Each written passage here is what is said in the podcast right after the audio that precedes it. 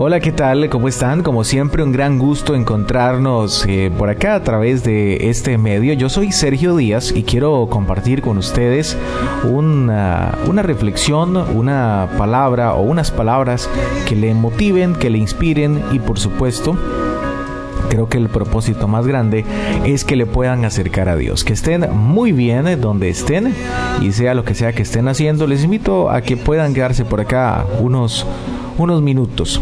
He titulado este mensaje Maquillaje para el corazón.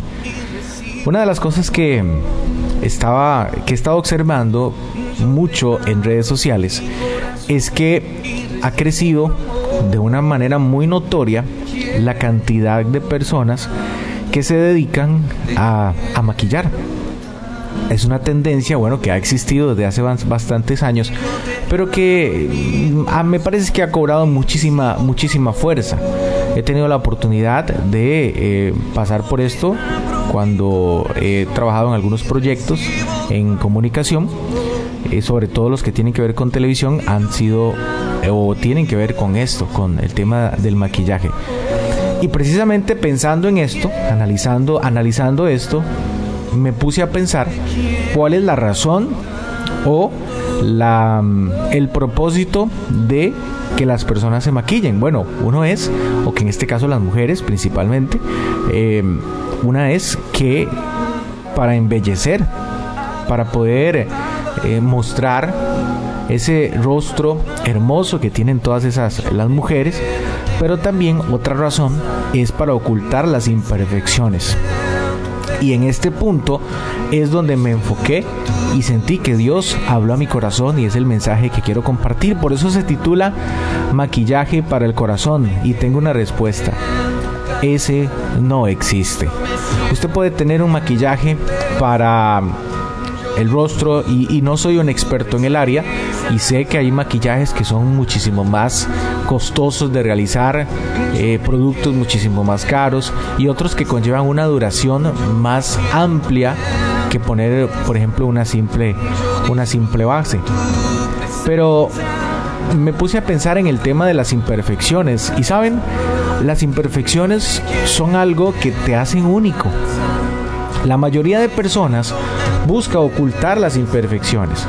Hay gente que está llena de virtudes o de un montón de aspectos positivos, pero la mayoría de seres humanos y también por la forma de ser de esta sociedad, nos convertimos en personas que buscamos ocultar nuestras imperfecciones. Sentimos que tenemos la nariz muy grande, las cejas muy pronunciadas o no tenemos cejas, o mucha frente o muchas orejas o muchas caderas. Ah, usted podrá decir lo, que sea. O inclusive eh, temas que tienen que ver con el interior, que somos muy tímidos o que somos muy extrovertidos o muy introvertidos.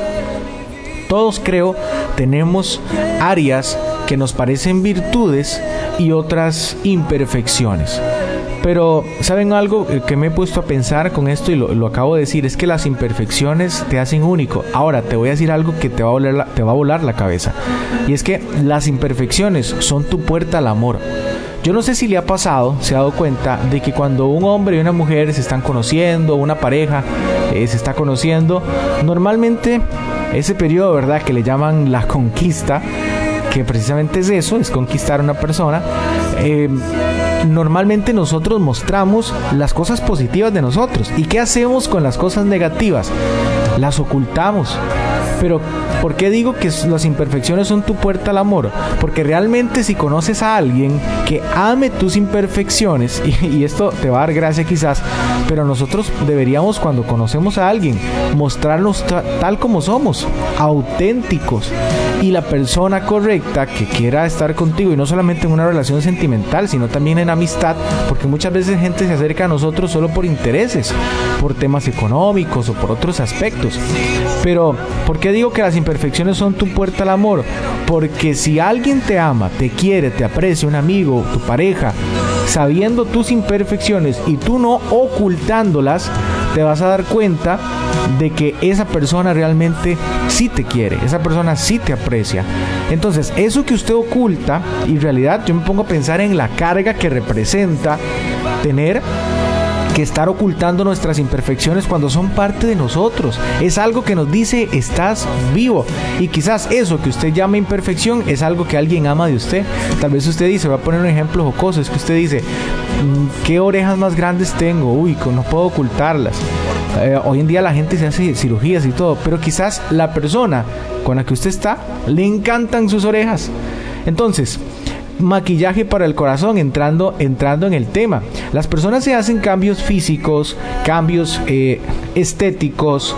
Eh, hoy en día tenemos muchísimas posibilidades de realizar cambios estéticos, algunos sin cirugía y otros con cirugía, y ha crecido esta industria de una manera muy, muy impresionante. Ahora, yo no tengo crítica sobre eso. Yo respeto lo que cada persona quiere, quiere hacer, pero esta situación me hace pensar que muchas veces nosotros nos enfocamos muchísimo en lo exterior, pero ¿quién cuida el interior?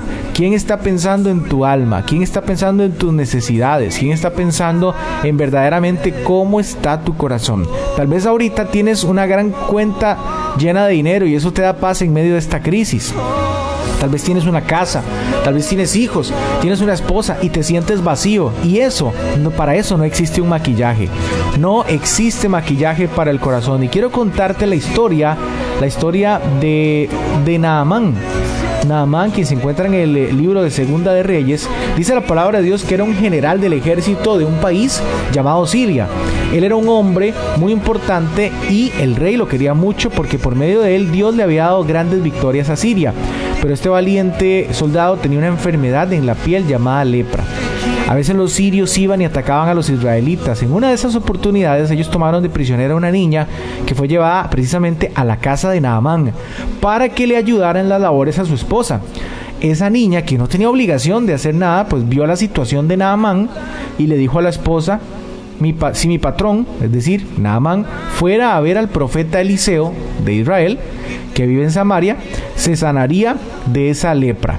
Y entonces apareció ese deseo de Naamán. Quizás él estaba resignado a que iba a tener que estar siempre con esa condición. En aquellos tiempos la lepra era una situación muy, muy fuerte, que no tenía cura. Una situación donde literalmente las personas que tenían lepra eran despreciadas, se hacían a un lado. Pero estamos hablando, ojo, estamos hablando de un hombre muy importante, el general del ejército del país de Siria.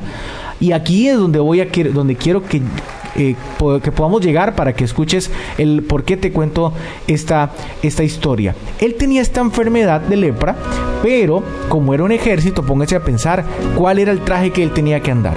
Él tenía que andar su traje como general del ejército. Ojo, voy a esto.